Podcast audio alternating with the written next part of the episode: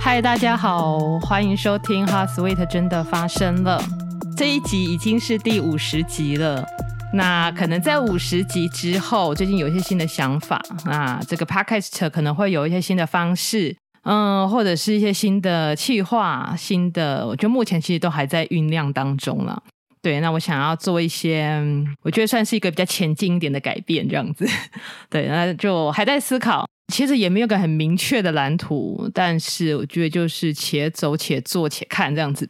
好，那在讲今天的主题之前，我想先讲一个我自己的算是小故事。嗯，大概在十几年前吧，那时候我还在念大学。那我们大学的时候，因为我是念护理系嘛，那我们护理系的学生都要去实习。那那时候我的实习的单位是在一个呃，是做那个社区的实习，社区就是去卫生所。那那个时候我去的一个啊、实习的卫生所是一个海线地方的卫生所，这样就是呃靠海的一个一个乡镇。这样在卫生所实习，不外乎就是需要做一些家访、家庭访视，然后会接触到一些家庭、一些人这样。那在十几年前哦，记得那时候是我们去到了一个社区，然后这个社区有相当多的就是新住民的小孩。那当然，在我们那个年代比较多，大概就是这个小孩的母亲是新住民。那有一些小孩，当然不是全部嘛，哈，但是有一些小孩可能会有呃所谓的发展就学上面的一些不适应。我就记得那时候呢，就是在我实习结束了之后，因为就是曾经有算是一个月、两个月吧，我有点忘记了。对，一两个月时间，就是有很频繁的在接触这些家庭。然后我那时候突然在实习完之后，有一天就有个想法，我就想说，我想要找一些童书。然后呃，送给这些小朋友。现在想起来，我觉得我当时真的是蛮热血的这样子。我就去书局买了一些童书，因为我那时候蛮相信说，哦、呃，对，我发现我从年轻很年轻的时候就有这个想法。我一直觉得阅读可以改变一个人，或者是改变一个人的未来，呃，会激发一些新的东西出来。对，然后我就是买了一些童书，然后我就骑着机车把这个童书到这个就是家长是新住民的这个家庭这样，然后我送过去的时候，其实我现在回想起来，我觉得他们的经济条件并不算差，就是相对来说，并不是那一种就是真的呃生活的很辛苦的条件的民众这样。然后我就一股热血的把童书送过去之后，然后他的好妈妈就出来，然后妈妈可能也有点讶异啦，可是她可能不太理解，我不太了解这个人是干嘛，就是一个实习生送童书来做什么这样子。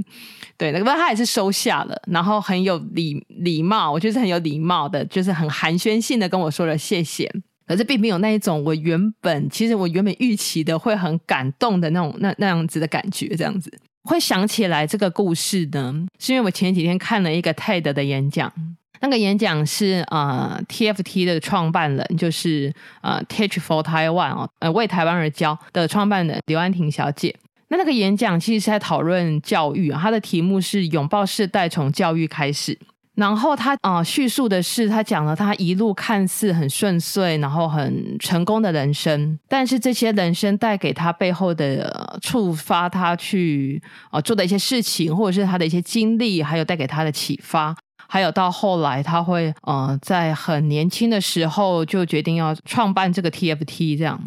可以到那个 YouTube 上面打一个 TED 啊、呃、TED 台北。呃，二零一三年的一场演讲，刘安婷小姐讲的“拥抱世代，从教育开始”。看了这个演讲之后，我想我是先想到了这个十几年前发生在我自己身上这个实习的故事。看完之后，我问了我自己几个问题。我问我自己说：“那我在啊，我的快乐，或者是我关于这种助人的快乐，我是不是很容易就建立在别人有没有回馈上面？”我想了一下，其实或许有些成分是有没有错，但是不完全是。那这些不完全是的部分，就是我也曾经有过很单纯的去觉得啊、呃，帮助人哦带来的快乐，在别人就是没有表达感谢，或者是没有得到一个社会赞赏的这种状况下。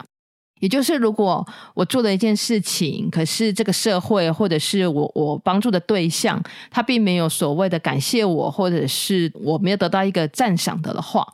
那这样子助人快乐的价值会是什么？也就是说，我能够感觉自己真正被满足或者是喜乐的那个部分是什么？然后当我这样问我自己的时候，我就回想了一下自己有没有一些这样子的经验，就是单纯助人带来的快乐，而且是在一个别人并不是很明确的感谢或者是赞赏这样的状况下，我想到了几个。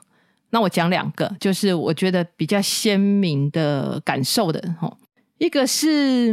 嗯、我在临床工作的时候，那时候我照顾的是癌末的病人。然后癌末的病人有一些啊，因为可能器官的转移等等的，他们会有些疼痛的问题。然后那时候我记得这位啊、先生，他用了很强的这个止痛药。那其实用的止痛药最大的副作用是便秘，对。然后我就记得他那时候便秘的很严重。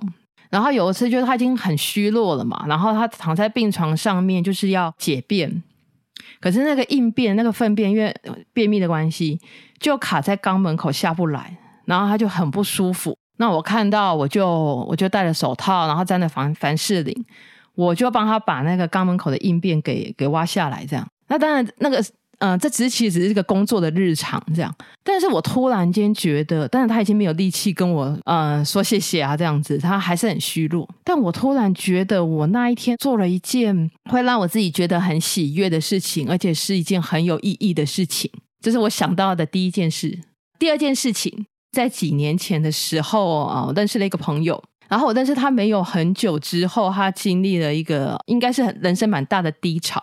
然后有一次就见面的时候，我看到他桌上就是出现了那个烟跟打火机这样子，然后我我才发现哦，原来他会抽烟这样，有点讶异。然后后来可能就在聊天啊，什么时候才知道说哦，他其实在这之前已经有五五六年的时间没有抽烟，最近是因为就是压力太大了，遇到一些事情，然后就是又开始抽烟这样。然后因为基于我就是一个护理师嘛，我对这个抽烟这一块一直觉得自己有一些社会责任这样。可是其实我也了解，说一个人如果要戒烟不抽烟的的话，最重要的是自己的动机啊。我也没有特别说什么。后来有一次聊天吧，他就说他啊、已经有一两天没有抽烟了，这样。那我听到我就有点见缝插针，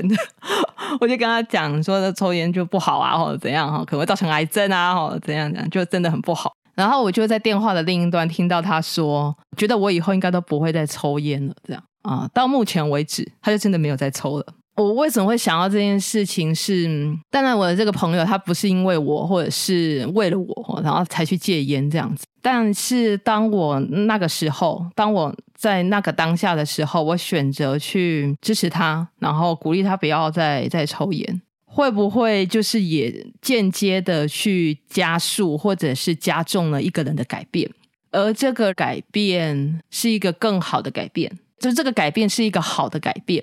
然后我就在看完刚刚讲的那个 TED 演讲之后，就想到了这两，当然我还想到很多其他的事了，但是我觉得这两两件事是让我觉得比较鲜明的，就是在一个别人不感谢或没并没有很明确的感谢，或者是并没有得到一个所谓社会赞赏的状态下面，但是我会觉得我做了一件很有价值、很快乐、很有意义的事情。然后我突然就是觉得有点灵光闪现，然后我给了我自己一个结论。我觉得助人真正的喜乐的价值在于什么呢？在于说，当你能够强壮了你自己之后，而赋予自己的拥有。这里的赋予不是那个付钱的那个付啊，不是付出的那个付。这个付呢，是一个贝壳的贝，再加一个武啊武功的武的那个付。我会用这个赋予，而不是用给予呢的意思是讲说，我觉得这个赋予更能够表达我呃想要表达的感受，因为这个赋有一种赋能的这个意思。我觉得中国字蛮奇妙的，它是一个贝壳的贝跟一个武功武力的武嘛，吼。那贝壳有一点就是我们要有这种财富的这个这个道理啊，我们贝壳或者是我们要有一个呃屋子，就是有相当的财力能够为自己遮风挡雨，衣食无缺。好，要贝壳。那五呢，我想把它翻译成力气、力量啊，自己要有这个力气跟力量。所以这个富的组成呢，就是有一种同时可以带给自己与别人强壮的这样子的能力。这样子的能力比较像是一种平行的能力。那如果今天是用给予，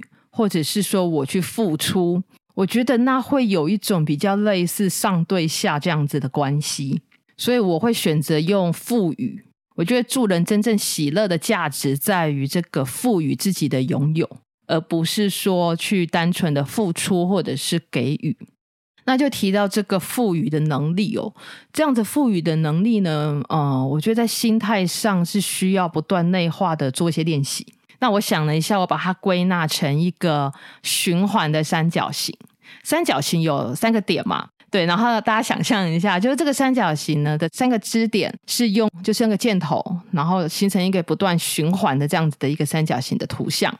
那这这三个支点分别是什么呢？第一个是同理心，第二个是不要在层次上去比较高低，第三个是善用能力去影响人。先讲同理哦，同理我们常常这样讲，但是其实我觉得能够真正做到是真的很需要练习的。呃，同理是要设法了解他的状态，跟他站在一起。那第二个支点是不在层次上比较高低嘛，哈也就是说不要在程度上去比较高低。呃，比如说我能够拥有所谓更好的程度、更好的层次，这个程度可能是呃我有好的呃学历，好的学历，我有好的财力啊、我有好的能力，我拥有这一些呢，可能是因为我真的很努力，但是其实更大的成分是在于我们很幸运，我们可能很幸运拥有。还不错的家庭，呃，生长在一个言论很自由的国家，资讯取得非常的方便的地方，就是这些东西呢，是因为我们有好的运气得来的这样子。那我们有这些好的运气、好的能力，我们怎么样子去善用这些能力去影响人？而我觉得这种赋予的能力就是这样子的一个循环，这三个支点不断的在循环，然后可以达到一个强化自己这种赋予的能力。最后，我想要提一下帮助的方法。回到我们一开始讲的，就是那个十几年前我去这个呃新住民的这个家庭，然后买的童书，然后我相信阅读可以改变一个人的一生。但是当我这样满腔热血的去付出的同时，可能却没有带来一个最大的效益。关键可能就在于我帮助的方式跟我帮助的心态上面，应该再做一些的调整。就像是呃，那个我前面提到的这个呃 TED 的讲者，那个 TFT 的创办人啊，刘安婷小姐，她在 TED 里面说，她在大学的时候，她去海地当个实习的老师，这样，但是她站在这一群人的面前，她却发现自己其实反而很渺小。海地当时经历了呃很大的一个地震，然后整个国家的经济非常的萧条。那他在除了上课之外，他说他会去一个一个的帐篷，因为那时候可能大家还没有房子住，他去一个一个的帐篷去听这一群人说他们自己的经历、他们的故事，与他们同在。后来他结束了这个海地的实习的时候，那还是有跟这些学生们就是尽量的保持联络。那有个学生告诉他说。他们对于那个这个安婷最大的感谢是在于，他不像其他的老师会去告诉他们说他们应该要怎么样，应该要做什么，而是他愿意去听他们的故事。嗯，我觉得我听到这里的时候，我觉得这就是一个同理心最大的展现。那能够将助人这一件事情展现最大效益的初衷，我觉得就是来自于同理。那还记得那个循环的三角形吗？循环三角形的第一个支点，我觉得就是同理。那么能够形成影响力的关键，能够将助人这件事情发挥最大效益的方式，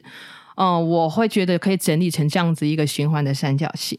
这个三角形的三端分别是去同理别人，然后不要在程度上去比较所谓的高低，然后善用自己拥有的幸运或者是能力，然后去影响人。去达成这个赋予的能力，我们拥有了贝壳，我们拥有了力气，更可以去带给别人跟自己这种强壮的能力。好，今天就讲到这里。这一集其实我的就是算讲稿啦，讲稿其实打了有点久，但是我自己做完之后，我觉得我自己在层次上，我觉得我自己有在更进步一些。然后我觉得是对我自己来说是一种提升。能够让我自己成为一种，就是做 podcast 也是一种赋予的能力。好，那就是第五十集之后的节目啊、我想要继续朝这样子的信念继续努力下去。谢谢大家收听。那我们就下一集《哈，所以才》真的发生了，空中再见喽，大家拜拜。